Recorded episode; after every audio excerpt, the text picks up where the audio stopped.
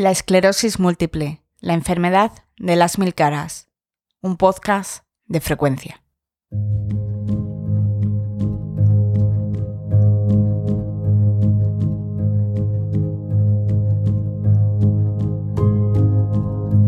Segunda cara.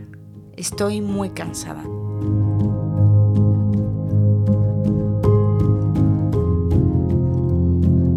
Cansada, muy cansada. Me levanto por la mañana y ya no me apetece hacer nada.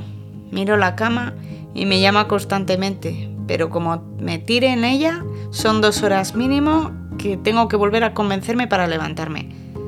Al final me levanto. Claro, tengo que llevar a los niños al cole, pero voy notando muy poco a poco cómo quiere mi cuerpo despertarse. Cuando llego a casa y toca hacer las tareas que son las mínimas, es decir, ventilar, habitaciones, camas, vamos, ponerlo todo un poquito a punto, lo hago por fases, poco a poco, y me lleva prácticamente toda la mañana, pero eso sí, lo consigo. Antes tenía ayuda, estaba mucho peor, pero ahora la verdad, como me veo bien que puedo hacerlo, aunque sea más despacio, prefiero hacerlo yo, sentirme útil y obligarme, eso sí, a moverme. Todas las mañanas saco un rato para hacer mi hora y media, eso sí, todas mis rutinas, mis ejercicios, y aunque no os lo creáis, es cuando por fin me despierto, me activo, me siento con vida, útil, diferente. El ejercicio es lo mejor para la fatiga tan asquerosa que tenemos, la verdad.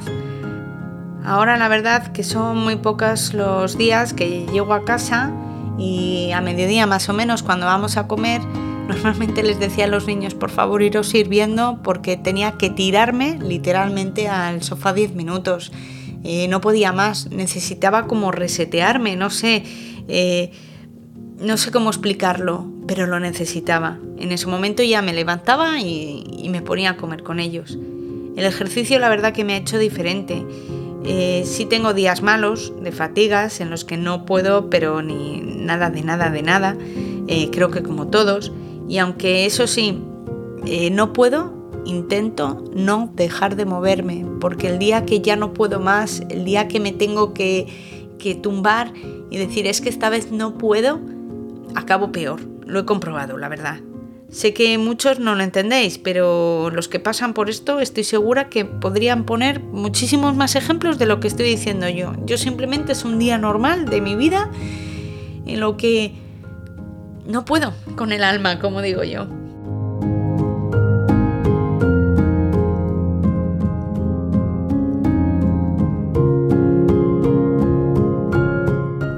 Que no se nos escapa eso de decir, me voy a la cama, que estoy cansada. Pero si son las nueve y media. Y es que no saben que si decimos que me voy a la cama a las nueve y media o a las nueve, la hora de las gallinas, como digo yo, es porque ya no puedo más. No voy a gatas, pues porque no puedo, pero podría perfectamente. Muchos también me dicen que eso es que me faltan vitaminas, que me tome algo que me active, eh, y no tienen idea, que, vamos, que no tiene nada que ver.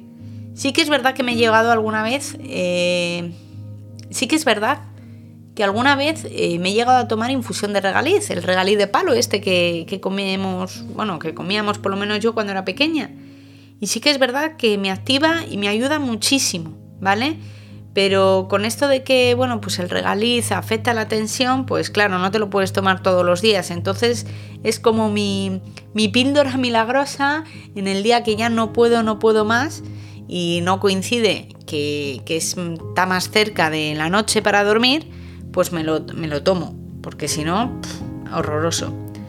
Eh, la verdad que, bueno, lo que por un lado te beneficia, pues por el otro te puede perjudicar. Esta es otra cara de la enfermedad totalmente invisible, pero que por suerte, bueno, pues tengo una familia que me conoce y sabe que cuando me pillan tumbada, dormida o de algún modo descansando, es que ya estoy totalmente al límite. ¿Por qué digo esto? Pues porque sí que me he dado cuenta que, bueno, personalmente es que yo no puedo parar, no puedo parar. La verdad que muchas veces me olvido de que tengo unas limitaciones eh, y no soy consciente de que eh, a lo mejor las estoy pasando y me tengo que dar cuenta de ello. Y la verdad que mm, cuesta, cuesta mucho, pero bueno, eh, porque pretendo continuar con el ritmo de vida que se me marca o mi propio ritmo y claro, ese no es el mismo, va muchísimo más lento. ¿Lo consigo? Sí, pero os puedo asegurar que cada vez eh, me va costando más. Voy viendo esos pequeños cambios eh, que hay en mi salud que cada vez hace que eh, si antes podía hacer eh, cuatro o cinco tareas, ahora las hago tres. O bueno, me pongo otro ritmo de, vida eh, para poder conseguirlo, la verdad. Pero bueno, se acaba consiguiendo, No, no creáis que, que, cuesta. Yo me acuerdo que una vez, hace muchos años, la neuróloga me dijo que, que lo mejor para la fatiga, para luchar contra la fatiga, era el ejercicio. Eh, no la creí, sinceramente era la tía más vaga del mundo. Eh, me apunté a un, vamos, a un experimento que necesitaban o a un estudio en el que bueno, nos ponían un pulsómetro y teníamos que andar todos los días media hora. andar todos los días media hora. Os puedo asegurar que era un sacrificio que bueno, al final lo acabé dejando de hacer, sinceramente. Y era cuando todavía no me había dado el brote tan chungo, tan chungo, que, bueno, pues motóricamente hablando eh, no me perjudicaba tanto, vaya. No estaba tan perjudicada, vaya. Pero bueno, eh, sí que es cierto que ahora la creo.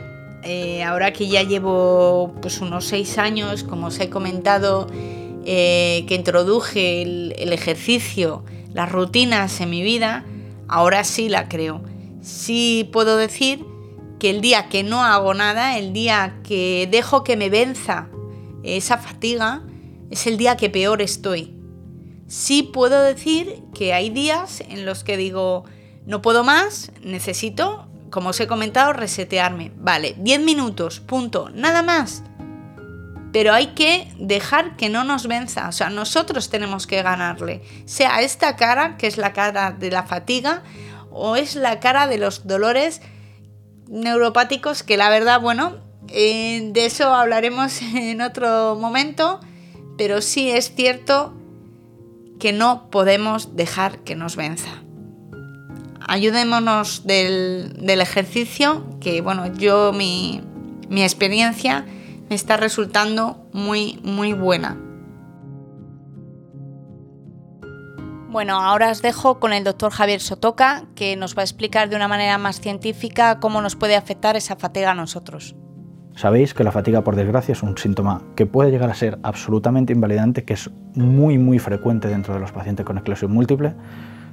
Hay series que dicen que más del 80% de los pacientes con esclerosis múltiple tienen fatiga y de ellos más del 50% lo catalogan como el síntoma más invalidante que tienen.